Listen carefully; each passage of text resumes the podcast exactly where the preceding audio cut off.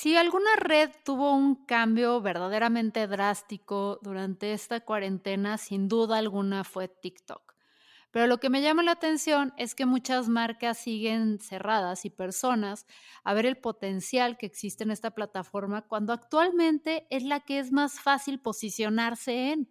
O sea, parece que las marcas insisten en seguir en Twitter, en YouTube, en Facebook, en Instagram, donde la competencia está saturada porque tienen miedo de adentrarse ahora sí que en esa plataforma que veían que era solo para chavos. Y quizá esta era la realidad, pero eso fue hace cuatro meses. Y si algo nos ha dejado en claro el 2020 es que el mundo puede cambiar abismalmente en lo que llevamos del año. Hablamos un poco de esto ya con taza de café y encafeinados, Pepe Ruiz, Charlie Solórzano y yo, Fernanda Dudet.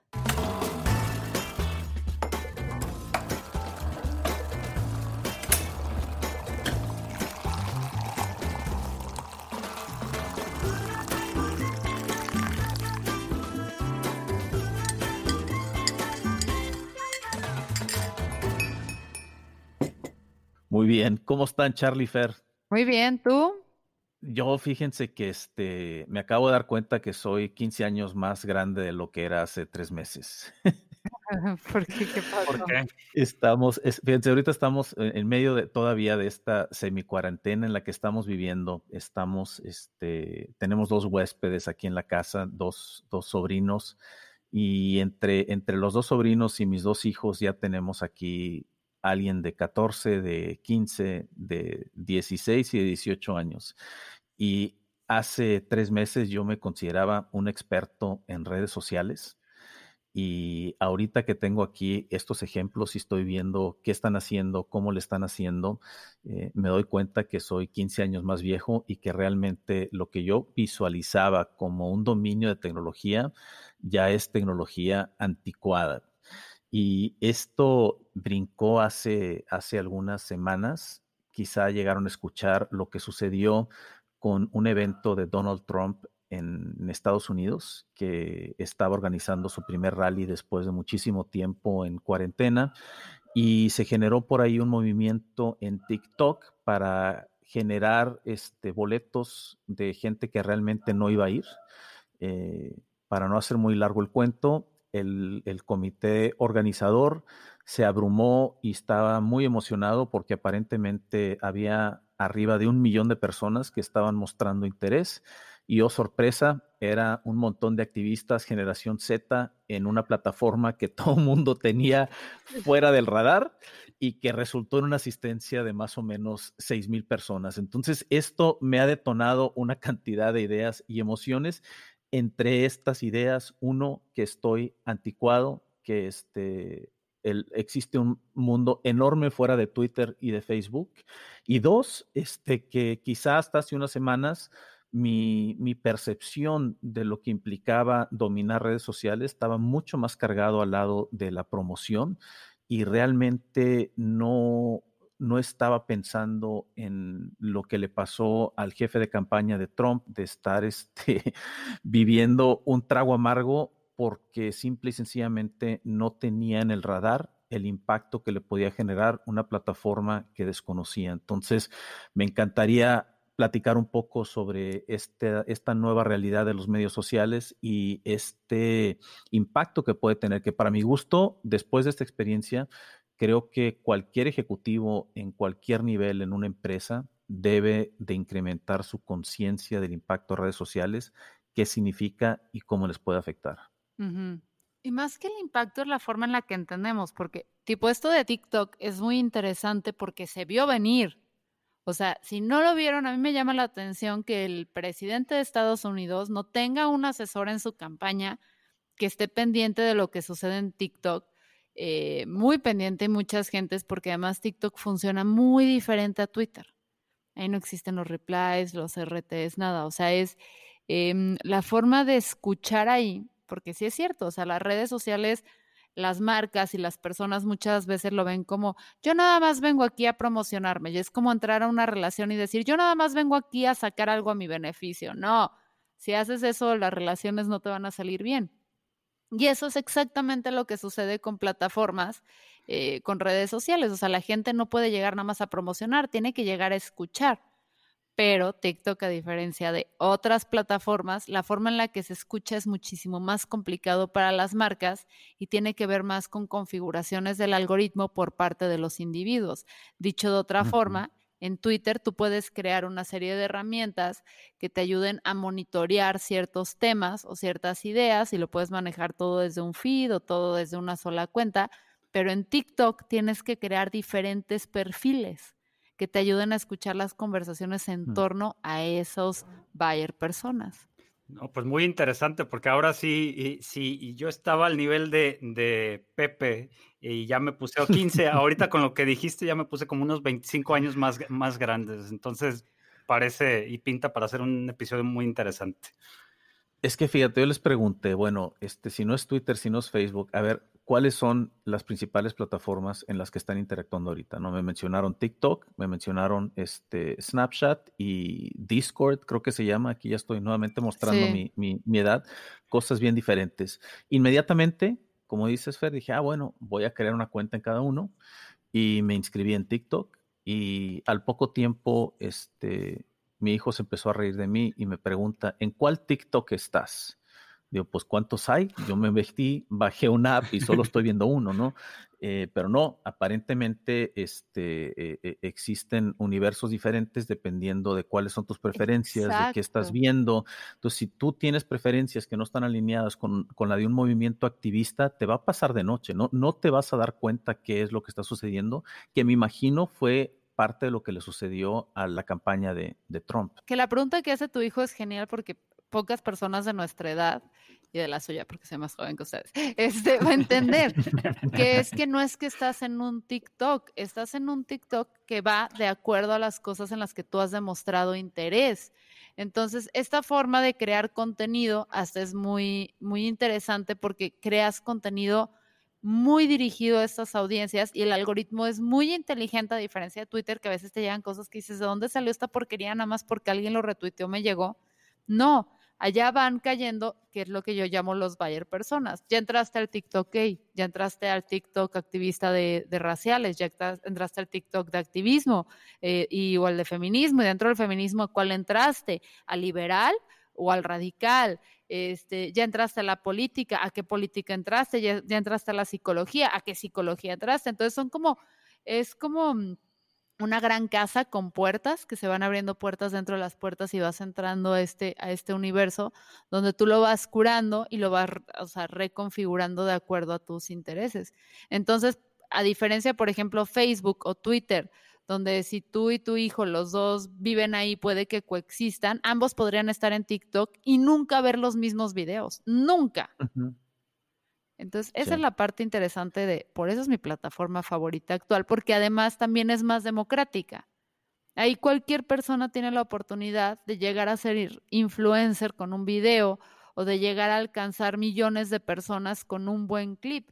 Y esto no sucede en Twitter. En Twitter necesitas que las personas correctas te retuiteen, ya que el algoritmo permite que a partir de tus intereses, tus gustos, con qué interactúas, qué tan rápido reacciona la gente, realmente eh, llegues a más personas.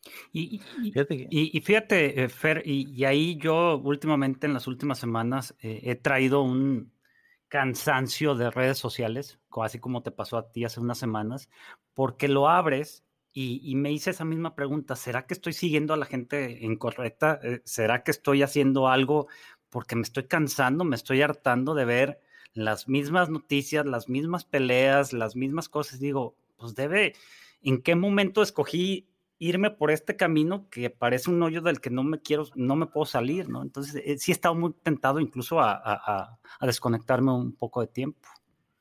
Es que hay algo, algo bien interesante que creo que, vale la pena profundizar, que va más allá del tema de la, de la tecnología y los canales, ¿no? Es, es, este fenómeno que mencionó Fer de la democratización y la, la realidad de que los medios sociales realmente le están dando voz a mucha gente que antes no la tenía.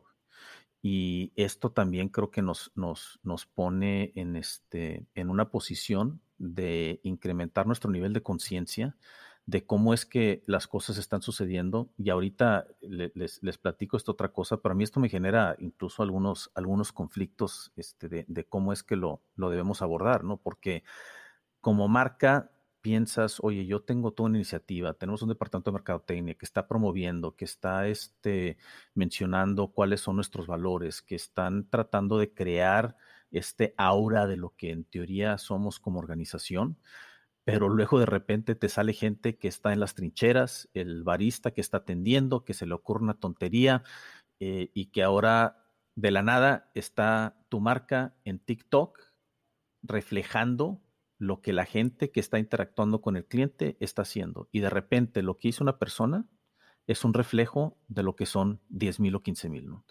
Entonces, eso, eso para mí abre esta, eh, eh, es, esta, esta, esta caja rara de cuestionar. ¿Qué haces? ¿Cómo lo abordas? Es un tema de, de entrenamiento de uso de medios, es, un, es, un, es simplemente el aceptar que tu cultura es lo que es, que la gente es lo que es. Es un tema de filtrar y de contratar basado en, ciertos valores, pero luego cómo, cómo, cómo puedes o no puedes llegar a caer en, cierto nivel de discriminación. O sea, lo empiezo a desdoblar y este tema de, medios sociales tiene una profundidad increíble y no fácil de, poder este de poder este descifrar, ¿no? Porque regresamos a, este tema. ¿Cómo le haces? O sea, ¿le impides a la gente expresarse? No, imposible. eso es tiranía. Imposible, ¿no? Imposible. O sea, aparte que la gente no te va a apelar. Em, yo creo que las marcas tienen que asumir que van a vivir con crisis y que tienen que seleccionar mejor a sus empleados, por decirlo de una forma. Sí, no, porque recuerdo hace poquito haber visto este, no sé si lo vieron, es, es, una frase de, creo que es de Will Smith, que decía, el racismo no se ha incrementado, simplemente hay más videos. Sí, sí, sí, sí. Pues es, es que pasa con, mira, también otra forma que lo podemos ver más cercano aquí en México, em, que sé que no tiene que ver con racismo ni nada de eso, pero cuando mm, previo al al pasado temblor de septiembre en el DF, cuando a ti te platicaban del temblor del 85, si a ti no te tocó vivirlo en vivo y directo en ese momento, era como que una cosa que tú decías, pues qué tal, o sea, veías las fotos ya del resultado, ¿no? De, eh, de las casas caídas y todo, y lo veías y decías, ah, qué cañón estuvo, ¿no? Se cayó, pero no podías, y te digo que a mí me tocó, mm, mi familia todo era del DF, perdimos ahí a un tío, a dos de mis primos, eh, se perdió la casa de mi abuela, se perdió la casa de mi bisabuela, o sea, sí fue un suceso que en mi familia fue un parteaguas antes y después, y a mí me tocó, pero de bebé, yo tenía unos meses, y te platicaban de, del temblor del 85 y veías todas las cosas, pero no podías entender por qué la gente estuvo tan impactada. En el momento en el que vuelve a temblar un 19 y todo el mundo está grabando y que puedes ver cómo se mueven las casas, cómo la gente, y que fue muchísimo menos grave de lo que sucedió en el 85, cómo la gente sale despavorida, cómo, o sea, que puedes tener esta documentación constante de todo el proceso desde que está temblando hasta meses después el impacto que tiene, logras comprender lo que sucedió hace más de 30 años y logras entender por qué la vida de las personas cambió. Entonces yo siempre he dicho que las redes sociales son la realidad amplificada, es la realidad con metanfetaminas, o sea, no es que las cosas no existan y de repente empezaron a existir. No, sí sucedían, pero tú antes no te metías a, un barrio pobre, tú antes no te metías a un barrio de gente de color, pero ahora el barrio de gente de color llega a ti a través de las redes sociales. ¿Qué nos dirías, Fer, este, como experta en, en redes sociales, a la generación de nosotros ahorita que está este, en, posición de direcciones, gerencias, líderes dentro de, empresas, eh, ¿cómo, ¿cómo, debemos abordar esta nueva realidad de, de, redes sociales y estas nuevas generaciones en donde ya es una parte este, pues fundamental de su vida, ya no es dividir una personalidad. Yo, por ejemplo, no conozco mucha gente que tiene, tiene redes personales y tiene redes de trabajo, ¿no? El, donde tiene la foto con la corbata y donde tiene la foto con, con, con este, la botella. Con la camiseta y la botella, este, eh, eso ya no existe. Yo lo que estoy viendo es, una fragmentación, ¿no? De tu persona, cañón. Sí, que, que, que, era parte, parte de, de, la realidad anterior, ¿no? No quiero, no quiero, no quiero reflejar en, en, mi vida laboral lo que soy en la vida personal, pero ahorita este, eso ya está, ya está borrado. Entonces, ¿qué nos recomiendas en, desde el punto de vista de, de, de políticas y de, cómo, cómo abordarlo dentro de una empresa? Pues de entrada recomendaría eso de que no, no te fragmentes como persona, porque entiendo mm, o sea, es como la vida real. Si tú tienes que ser alguien totalmente distinto en un área de tu trabajo y alguien totalmente diferente en otra, en tu vida personal, o sea, sí te va a generar un conflicto. Entiendo que te comportas diferente en ambos ámbitos, pero si eres muy diferente al nivel de tengo que mantener estos dos lados de mi vida totalmente separados y que quien me conoce en mi trabajo no me puede conocer en mi vida personal, ahí sí diría, pues las redes sociales te van a venir a arruinar eso un poco y además es muy desgastante vivir así, muy. Es como tener dos personalidades. pues es que tienes que atender dos cosas y vas a vivir siempre con este temor de que si este lado se entera de aquel, y va a suceder, las redes sociales están borrando ese misterio. Pero también lo que me llama mucho la atención es que uno jura que cuando entra a redes sociales y ya la agarraste a Twitter, ya entendiste redes sociales o que ya la agarraste a Facebook, ya entendiste y no tienes que seguir aprendiendo y no tienes que seguir creciendo. Y, y también luego empezamos a subestimar, porque no es nada más tu generación, es también la mía. Yo actualmente, eh, o sea, a mí me tocó cuando apenas estaba social media, gente de mi generación que llegaba con empresas y éramos los que empujábamos y tienen que probar esto y nos decían que no, que era ridículo, que solamente era para chavos, pero es que denle una oportunidad, es que los millennials nadie los entiende, son insoportables. No, pero es que mira, cala y está padrísimo y cómo nos comunicamos. Y ahorita veo esos amigos 10, 15 años después, bueno, 10 años después, que están ahora ellos en posiciones de poder, aunque sea chiquita, y están haciendo exactamente lo mismo. Están subestimando a las nuevas generaciones y están diciendo, ah, estos centennials son bien tontos, nada más miren, bailan y, y son bien idiotas y miren sus aplicaciones ridículas y superficiales. Y están así, están totalmente desestimándolas y están queriendo minimizarlas cuando la realidad es que ahora que estoy en esta situación lo que pasa es que te da miedo te da miedo no entender, te da miedo tener que enfrentarte o confrontarte con una aplicación que se comporta diferente, que las herramientas, aprender a editar en TikTok no es tan complicado, pero es aprender, o sea, es tener esa, disposición a decir, no lo sé y tengo que aprenderlo es aprender y encontrar este valor en el que los chavos estén bailando, o sea, eh, por qué lo están haciendo, cómo lo están haciendo, porque chance tú entras y volteas en TikTok y dices, ah, son unos idiotas, nada más se ponen a bailar, pero te habla de la música que están escuchando, de cómo están bailando, cómo lo están reconfigurando y también te habla de cómo muchos de ellos están rescatando a través de estas cosas que parecen súper absurdas su cultura. Uno de estos challenges que estuvo muy de moda hace unos meses ya fue el, el, hula de, de, Lilo y Stitch. Entonces, que se pusieron a bailar la canción de Lilo y Stitch y tú lo veías como algo súper ridículo, pero te das cuenta que dentro de las conversaciones de estos videos, la gente estaba hablando de esta cultura y lo que quiere decir el baile y la disciplina que implica. Entonces, si tú te quedas nada más como que con la parte superficial, lo puedes desestimar rapidísimo pero si te metes, o sea, tipo, algo a mí que me impresiona de TikTok es que es la primera red social donde yo veo que se está hablando de salud mental como ninguna otra red lo ha hecho. O sea, la gente está contando sus experiencias, sus traumas, hay psicólogos muy activos ahí, o sea, hay literatura que se está compartiendo, o sea, esta nueva generación está teniendo una conversación sobre lo que les importa y su salud que nadie está teniendo. Y creo que eso es súper valioso hasta como gente que hace marketing.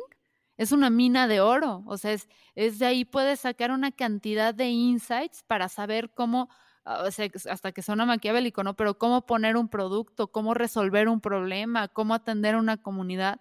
O sea, ahí hay una cantidad de información impresionante que muchos nos cerramos porque decimos es nuevo. Y ahorita es TikTok, pero mañana, quién sabe qué sea, y pasado va a ser otra. Tienes que mantenerte siempre flexible y en vez de llegar y decir, nah, eso es nuevo, eso no funciona, creo que es esta parte de mantener la juventud de decir, sí, a ver, esto es nuevo, no lo entiendo, qué miedo, qué horror, soy un torpe, soy un tronco, me siento incómodo, pero voy a seguir aquí y voy a seguir escuchando. Y nuevamente, ¿no? No es nada más este, déjame ir a ver este, y, para divertirme o, o, tratar de ver qué es lo que está sucediendo. O sea, va a suceder con o sin ti y, eventualmente hay algo, así como a, la, cabeza de campaña de Trump, que puede llegar a morderte el trasero y el, no entenderlo este, puede llegar a ser un riesgo. En TikTok ahorita mencionabas este, los bailes, pero hay una tendencia fuertísima de lip sync de, frases de gente. O sea, hay, hay, hay gente que, que, que, ahorita está este, bien activa con el tema de TikTok, que lo que están haciendo es este, hacer lip sync a las frases de Donald Trump y a las frases de López Obrador. Y, está la burla total en la parodia y en la manera en que, en que utilizan la, o sea, es, el audio de ellos hablando, ¿no? Pero es alguien que lo está sacando completamente contexto desde el punto de vista visual. Y son estos temas de reputación en donde, oye, el siguiente lip sync puede ser de una junta en donde tú estás hablando a tus empleados, en donde algo que dijiste que no te diste cuenta, este, se está saliendo completamente de contexto. O, no que te salga de contexto, sino que a veces se recontextualiza. O sea, que algo que tú dijiste, eh, ahí les va.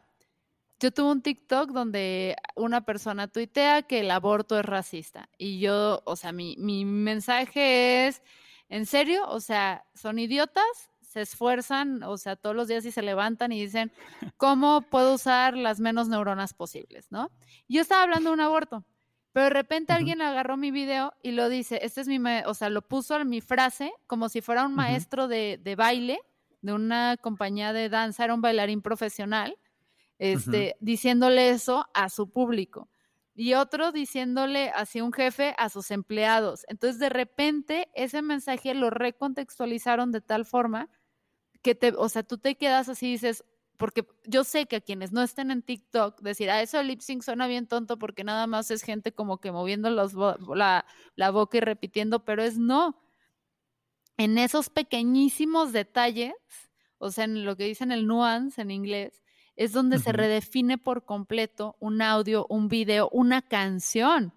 O sea, hay canciones ya en TikTok que nada más una melodía te indica claramente un sentir, un feeling, una forma de pensar.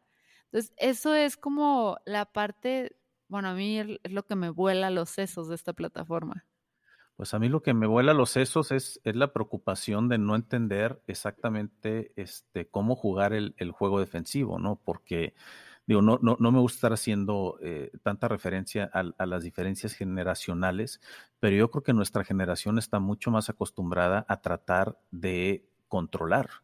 Eh, cuando, cuando yo empezaba a desarrollarme en mi carrera y, el primer puesto gerencial que tuve, me repetían el cansancio.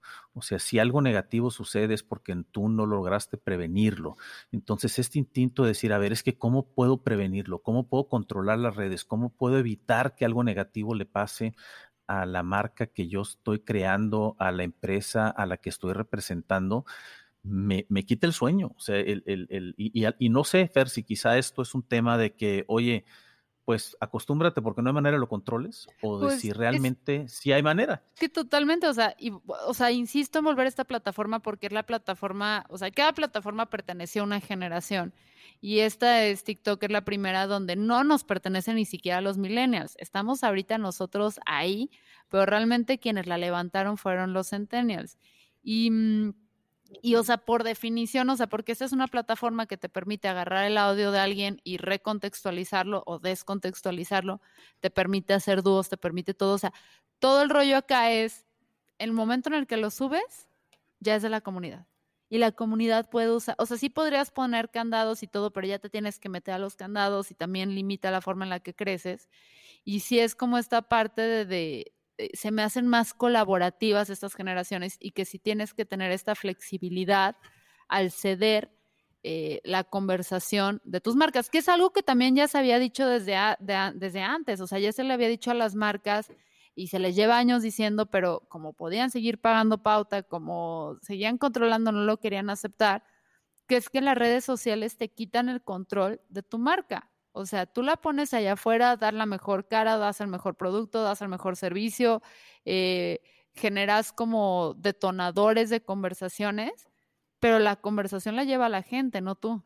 Y, yo creo que aquí en, esta, en el ejemplo de Trump y en el de AMLO y de todas esas voces que cambian, simplemente lo que dejan ver es la falta de congruencia en cómo actúan y en cómo se expresan. Entonces, este, en tono de burla o sorna, este, pueden, pueden decir, este, Sarah Cooper, que es la que hace lo de Trump, te das cuenta cómo las palabras, cómo el contexto de lo que están hablando no tiene nada que ver con lo que está pasando. Entonces, yo creo otra vez que debemos de ser congruentes y, y si no enseñamos o si no aceptamos esta nueva realidad donde si no vivimos en cierta congruencia, pues el mundo nos va a arrastrar y, y Fernanda pudo tener cierta, este, que no llegara a mayor, pero a alguien que le hubiera querido atacar, pues agarra ese, audio, luego le hace un escándalo mayor, ¿no? Entonces, otra vez, ese no pasó a mayores, pero en una empresa donde pueden tomar un ejemplo, como tú dijiste, Pepe, eh,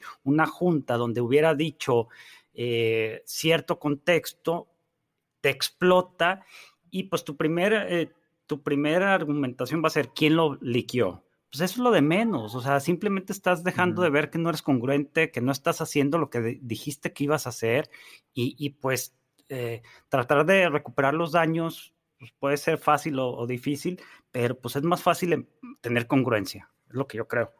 Sí, no, y, la congruencia yo creo que es una parte bien importante porque el, decir, oye, déjame arreglar esto, es este, una situación completamente reactiva, ¿no? Regresando otra vez al ejemplo, eh, y que lo podemos vivir con muchas empresas, especialmente las que, las que tienen puntos de venta, ¿no? Que, que, que le meten millones al desarrollo de una marca, a las campañas de, de, de publicidad, a incluso internamente ves en las paredes y dicen estos son nuestros valores pero por la realidad es que ya no hay manera de esconderlo. O sea, tus valores salen todos los días con los videos que está subiendo la gente, con lo que están captando de la naturaleza de los empleados, cómo están reaccionando, cómo están atendiendo. Y esto va para el lado positivo como puede ir para el lado negativo, ¿no? Porque lo vemos, o sea, vemos las historias de, de, aquel empleado que este, eh, manejó 45 minutos para regresar a la cartera a un cliente, así como vemos las historias de un empleado que cometió una atrocidad y este,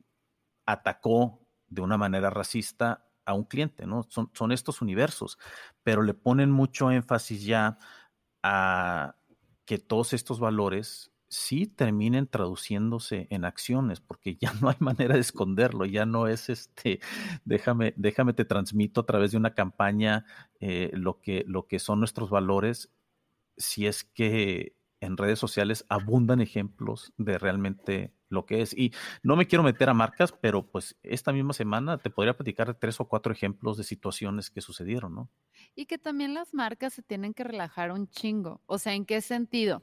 De que sí, obviamente, depende de dónde explote el asunto, es el impacto que va a tener. Porque, a ver, y, yo creo que Charlie lo va a saber muy bien. O sea, es muy diferente a que un CEO o alguien en un puesto directivo haga un comentario como racista o clasista o machista o lo que sea. Ahí es como que sí puedes tener un impacto más grande porque es alguien que es muy responsable de la marca, le pueden estar pegando más. Entonces ahí sí tienes que tener una atención de crisis súper puntual.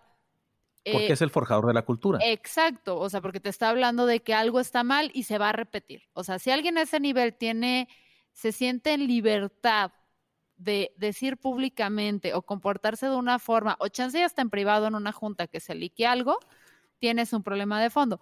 Pero si de repente, o sea, volvemos a los ejemplos, si de repente un, eh, un barista o un mesero o alguien así comete una falla contra un, un cliente, puede que la gente, las redes, o sea, se enardezcan durante tres días y maldita sea y lo vamos a sabotear y no sé qué, pero en cuatro meses van a estar tomando otra vez ese café, van a estar yendo otra vez a ese restaurante. O sea, si la marca tiene eh, el suficiente arraigo con una, una comunidad, chance de alguien que se ve muy afectado, que es muy congruente o algo así, no vuelve, pero también las marcas no pueden, o sea, se me hace ridículo a veces que brinquen tanto. Eso, Fer, para mí es resiliencia de la marca, en donde el incidente se minimiza porque realmente la resiliencia de la marca está presente porque hay más factores positivos de la marca que eventualmente te hacen pensar, ¿sabes qué? Eso fue más el individuo que una marca. Pero te voy a poner otro ejemplo, digo, porque es... Yo no creo que, ahí voy a hacer nada más la puntuación, que no sé qué tanto sea la resiliencia y es que tanto que tienes 30 escándalos. No, es que tienes tantos escándalos al día que la neta acordarte de todas las marcas que hay que sabotear porque estuvieron involucradas en un escándalo, no tienes memoria para recordarlas a todas. Claro que no, pero ¿qué pasa si es que esa misma marca tiene un escándalo cada, semana? Entonces, no es lo, no es lo mismo a, que digas, oye, es que este fue un escándalo y no he vuelto a escuchar algo negativo pero de la marca. Pero es que los escándalos no son globales, truenan de manera local. O sea, por ejemplo, una marca puede tener un escándalo semanalmente, pero el escándalo va a ser, puede ser con diferentes comunidades, al menos de que sea reincidente. O sea, al menos de que sea de que, ah, todo su escándalo tiene que ver con temas transfóbicos o tiene que ver con machistas. O, o sea, que esté chinguijo de una misma comunidad. Sí, que sea, Vámonos contra estas. Ajá. Pero si de repente es una, o sea, una marca que tiene en todo el mundo y truena algo en China, en un pueblito, y truena algo en, en Puebla, y truena algo en Missouri, y truena, o sea, va tronando en diferentes áreas. O sea, realmente no todo el mundo sabe de todo lo que pasa. Sí. Sí, pero de alguna manera yo creo que el, mensaje es que la caca flota, ¿no? Y, no, esa es la realidad. Y si, si, si no estás teniendo cuidado de cómo estás forjando tu cultura, cómo estás contratando, si no, no, no, no estás poniéndole atención a los valores de la gente por encima del director general, o sea, nuevamente, es la persona que me está atendiendo, es el que me está dando la cara, es el que me está tratando y aparte enfrente a otras 30 personas que pudieran estar en ese momento en, la tienda. Y yo creo que sí existe un tema de, de, resiliencia de marca en donde si es que la cultura realmente es de manera auténtica lo que queremos que sea, sobrevives fácilmente este tipo de incidentes. Esta última semana, por ejemplo, se dio en Estados Unidos de una marca de, este, de sándwiches que se expuso el video de dos empleados que estaban simulando un ahorcamiento. Inmediatamente se prendieron las máquinas este, de, control de daños, este, empezaron a surgir los mensajes de que esto no refleja la cultura de nuestra organización y pues no tardaron en empezar a salir los videos de, y las fotos del fundador, este, no, tardaron en que otras personas empezaron a publicar eh, comentarios en redes sociales racistas de algunos de los franquiciatarios y pues la caca empezó a flotar, o sea, es, este, entonces algo que quizás sí se podría haber este, atenuado porque en realidad no era un reflejo de la marca, se expandió porque sí era un reflejo de la marca, porque sí efectivamente había una cantidad de franquiciatarios, de empleados y el mismo fundador que ya había sido captado expresando y que de alguna manera pues no se habían conectado todos los dots y no, no, no habían surgido al unísono y pues esto ya creó un problema este, mucho más grande de, de, de, lo que es. O sea, no hay manera de esconderte. Es, es, yo creo que el comentario de Will Smith es muy, es muy válido, ¿no? Ya no hay manera, ya hay video. Pero, ahí no está reflejando una falta de diversidad a la, hora de escoger a la gente, a la hora de escoger a, la, a los franquiciatarios, porque parecería entonces que todos son parejos y que todos tienen esa característica. Quizás si hubieran encontrado una forma de balancear cierta diversidad, a lo mejor eso no hubiera pasado. Porque. Pues es el tema, ¿no? Es el tema constante, ¿no, Charlie? De, cuando hablamos de cultura, de, de, si es que la cultura va en contra de la diversidad o no, pero pues a final de cuentas es la cultura, eso es lo que tienen. Eh, si, si, lo hicieron consciente, lo hicieron inconsciente, si es con diversidad o sin diversidad, la cultura salió pero por todos lados en redes sociales, detonado por un, este, un incidente. Entonces yo creo que desde el punto de vista de, organización, independientemente de, de qué sea, si, si, empresa, iglesia o lo que sea, creo que lo, importante aquí es estar consciente de cómo las redes sociales pueden llegar a, tener un impacto tanto positivo como negativo. Y dos, que realmente redes sociales no es nada más un tema, o sea, el, el abordar el posicionamiento de una marca en redes sociales ya no es nada más un tema cosmético y de campañas. Ya no te escapas de que de veras exista congruencia porque tarde o temprano va a salir. Es que estás dejando un paper trail, o sea, ¿cuántos años tienes tú en redes sociales? El otro día salió que yo tenía 13 años en Twitter, entonces seguramente alguna vez dije alguna barbaridad, o sea, pero varias veces. probablemente sí. Pero también, o sea, y sin justificar, pero si, si ves lo que dije hace 15 años o este, contra lo que soy ahorita, a lo mejor puedes alcanzar a entender cierta, cierto cambio en la persona. El problema es que siempre me, te hubieras mantenido criticando o siendo igual, ¿no? No, no, no sé, esa es como cierta de, eh, de mis cuestiones que, me pregunto, porque yo te, yo te digo, Fer, tú eres la misma de hace 10 años cuando llegaste a redes sociales. A ver, yo era de, o sea, lo he dicho muchas veces, o sea, yo en algún momento, por ejemplo, con feminismo, critiqué el separatismo de ahí no sean mamonas que los hombres marchen. O en algún momento llegué a decir que las señoras que se quedaban a atender a sus hijas eran unas huevonas. O sea, llegué a decir una sarta de babosadas que ahí están afuera en las redes sociales eh, porque ha habido una evolución de mi persona. Pero creo, y no, no es por ser moralmente superior, porque en algún momento me han, alguien me ha señalado que lo que digo es una tontería y quizás en ese momento digo, ah, tú eres la tonta, y luego pienso y digo, no, creo que sí dije algo grave, pero que viene, creo que viene ahí la parte del, del, o sea, porque creo que hasta la fecha no me ha reventado algo así de grave, porque hay una conversación honesta sobre lo que pensaba y lo que digo y cómo soy. O sea, al yo saber que me estoy exponiendo y estoy exponiendo mis ideas, también tengo que exponer la forma en la que éstas evolucionan. Y tengo que decir, a ver, esto que pensaba en el pasado ya no lo pienso por estos motivos y ser congruente con ello, no nada más decirlo así como eh, porque, porque me conviene, porque me va a generar votos o porque me va a generar este rating o porque me va a generar likes o retweets, sino porque realmente hay algo ahí que me hizo llegar del punto A al punto B.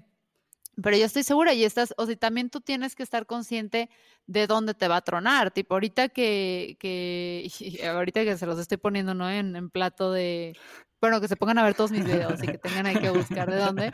Pero ahorita que yo me peleé con las mujeres radicales transfóbicas, o sea, yo sé que se van a poner a escarbar en mis videos y van a encontrar ese video en el que dije este, o sea, dije un comentario en contra de las separatistas, así como de pinches viejas, ¿no? Eh, y sé que me lo van a encontrar y lo van a sacar para intentar salir y decir, Fernanda es una mala feminista y odia a las mujeres. Y es como, sí, lo dije, o sea, empecé por ahí, no hay bronca, ya estoy acá. Quien me quiera odiar, se va a sumar. Quien no, va a entender de dónde vine y cómo evolucioné. Pero también creo que es ahí donde depende el fopa que cometiste. O sea, no es lo mismo hacer un comentario como de pinches viejas a que maten a las mujeres. O sea, es como el primero quizás, pues si pensabas eso, te van a, te va a llover muchísimo más fuerte. Eh, un chiste medio bobo, quizá no tanto. Sí. Quizá. Y, y, también empieza mucho, otra vez, la congruencia, pero también, y no quiero decir que es autocensura, pero simplemente es pensar un poquito exactamente lo que quieres decir, porque muchas veces ves comentarios y dices, híjole, a este le puedo tirar, pero luego te pones a pensar, no debería, mejor me, me calmo tantito y digo, a ver, no es mi batalla, no es mi bronca, ¿para qué voy a permitir exponerme en algo que ni siquiera es una cosa que me corresponde, ¿no? Ah, y estoy hablando como, como directivo, como ejecutivo, pues, porque también es muy fácil agarrar peleas que, que, no, que no deberías agarrar, pues. O sea, emocionales, ¿no? Son peleas emocionales.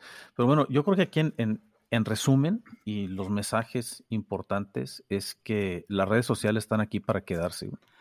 Y creo que es bien importante que todos tengamos muchísima claridad este, de toda la dinámica, porque ya no es tan sencillo como decir me voy a meter rápido a Facebook y voy a crear un perfil y le voy a entender. Lo que sí es muy evidente es que esto sigue evolucionando a un paso sumamente rápido y hay que entenderle para poder este, tener claro cómo, cómo actuar, cómo abordar y no solo desde la perspectiva organización-empresa, no solo ver cuál es nuestro posicionamiento proactivo, sino también tener claro en qué momento y cómo este, vamos a tener que, que, ser este, defensivos ante cosas que no están dentro de nuestro control. Pero inclusive esto abre nuevas posiciones dentro de las empresas, o sea, ciertos este, job descriptions que antes no existían, que, te deben de ayudar a, pues no a controlar otra vez, pero, pero ayudar. Pero yo te diría Yo te diría, Charlie, que no es nada más una descripción de un puesto nuevo. Yo creo que es como la tecnología. Más bien, más bien creo que vamos en la dirección contraria. Esto, esto ya es un tema que no es un vertical dentro de una empresa. Eso es parte de la descripción de puesto de, prácticamente cualquier persona que tiene gente a su cargo. El, saber cómo abordarlo, el saber cómo aconsejar, el, guiar de, cuál puede ser el impacto de, las acciones. Creo que ya debe estar este, no como un puesto aparte, sino como un renglón de lo que cualquier persona debe de tomar en cuenta. Pero a ver, a mí sí me parece, o sea, porque chance yo sí coincido con Charlie a ver, ¿qué, ¿cómo qué puesto se te ocurriría, Charlie? No, no sé si es este el título propio sea un Chief Digital Officer, pero no, quizás es un Chief Media Officer, alguien que, esté repitiendo o enseñando, liderando, enseñando a la gente a comunicarse, eh, decir, bueno, está bien, respeta que tú pienses así, pero esto no hace congruencia con la marca. Eh, eso por un lado, pero también y, pensando un poquito más adelante, hay muchos trabajos que se van a automatizar y eso no podemos eh, negarlo, ¿no? Pero entonces, si los skills que debemos desarrollar son aquellos más suaves, este, empatía, compasión, liderazgo, pues esos son los que debemos de, enfocarnos y, y, una especie de mentoring a esas personas, ¿no? Hacerlas conscientes. Yo lo veo por ahí, pues. Es que justo. es que lo que escribiste. Eso me pareció súper interesante lo que dice Charlie, porque creo que sí es cierto. O sea, sí creo que las empresas deberían tener un nuevo rol que no están considerando, que no es el director de marketing, no es una persona que pertenece al equipo de marketing y que puede llegar a tener varias funciones. Una de ellas, porque también esta es una oportunidad que las empresas no ven, es que a la hora que tú empoderas a que tus empleados puedan tener conversaciones que beneficien a la marca, estás beneficiando a la marca porque tu empresa es tan fuerte como lo es el eslabón más débil. O sea, estás haciendo gente muchísimo más fuerte que en vez de tener nada más un canal de comunicación, de repente puedes tener 100. Entonces, una persona que educa, que capacita, que ayuda a que estas personas crezcan y que no nada más crezcan en el sentido de vas a republicar el mensaje oficial de la marca y la promoción del mes, sino de tú como persona, cómo te posicionas, cómo posicionas tus valores, vas. Una persona que además, o sea, logra monitorear temas y traer temas y tendencias y conversaciones, pero no desde una perspectiva de marketing. O sea, porque el de marketing normalmente es cómo empujo, cómo vendo, cómo, o sea, son mis resultados, sino de traer cómo, cómo tengo una comunidad más estrecha, cómo aprovecho un momento, cómo construyo más, cómo, este, cómo, cómo entender, o sea, casi, casi como un filósofo de las redes sociales o un mentor dentro de las redes sociales para todo, para incluso el que de repente está teniendo una crisis donde este, a mi hija le soltaron un pack de fotos, ¿qué hago? Y poder acudir a alguien en, las redes, o, sea, en tu empresa que te diga, tranquilo, no pasa, o a mí, yo como que soy empleada de aquí, me acaba de pasar esto en social media, ¿qué hago? O sea, mi compañero me está acosando de acá, o me filtraron esto, me está, o sea, alguien que pueda al equipo, así como en la salud mental, que te puedan apoyar para tu salud de presencia digital. ¿Y eso no cae entre comunicación y cultura? es que se me, hace, se me hace que es un sweet spot entre comunicación y cultura y sí el equipo de comunicación, o sea, entre de marketing y eso. Pero... Porque mm marketing sí claramente es un tema hacia, hacia afuera, ¿no? Pero, pero los mensajes internos tradicionalmente lo, lo, lo, ha manejado este, comunicación interna que ahorita ya se está nublando un poco con, con las áreas de, de cultura.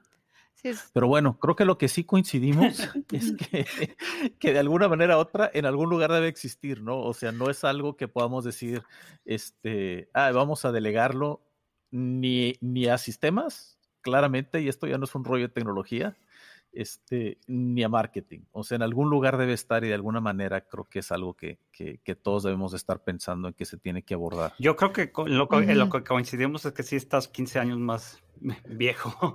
Más, viejo. Sí, todos estamos más viejos. Pero bueno.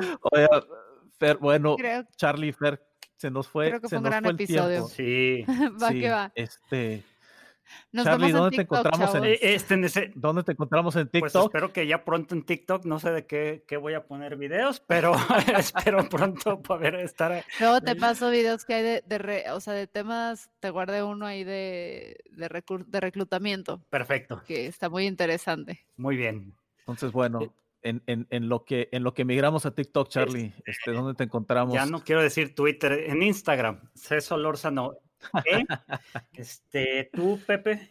Yo a mí me siguen encontrando en Twitter en arroba José Jorge Ruiz. ¿Y a ti, Fer? A mí me encuentran en TikTok, Instagram, todos lados, Twitter como le-dudet. Bueno, en Instagram le dudet pegado porque me robaron. Muy bien. Pues nos escuchamos pronto y gracias.